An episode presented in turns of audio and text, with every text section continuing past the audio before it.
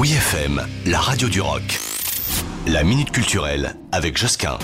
Avec près de 200 œuvres d'artistes plasticiens, écrivains, architectes et cinéastes des années 60 à aujourd'hui, eh bien le Centre Pompidou Metz en Lorraine invite les badauds que nous sommes, enfin les visiteurs potentiels que nous sommes, à se réapproprier le futur, mais de manière consciente, à l'imaginer, à s'y projeter.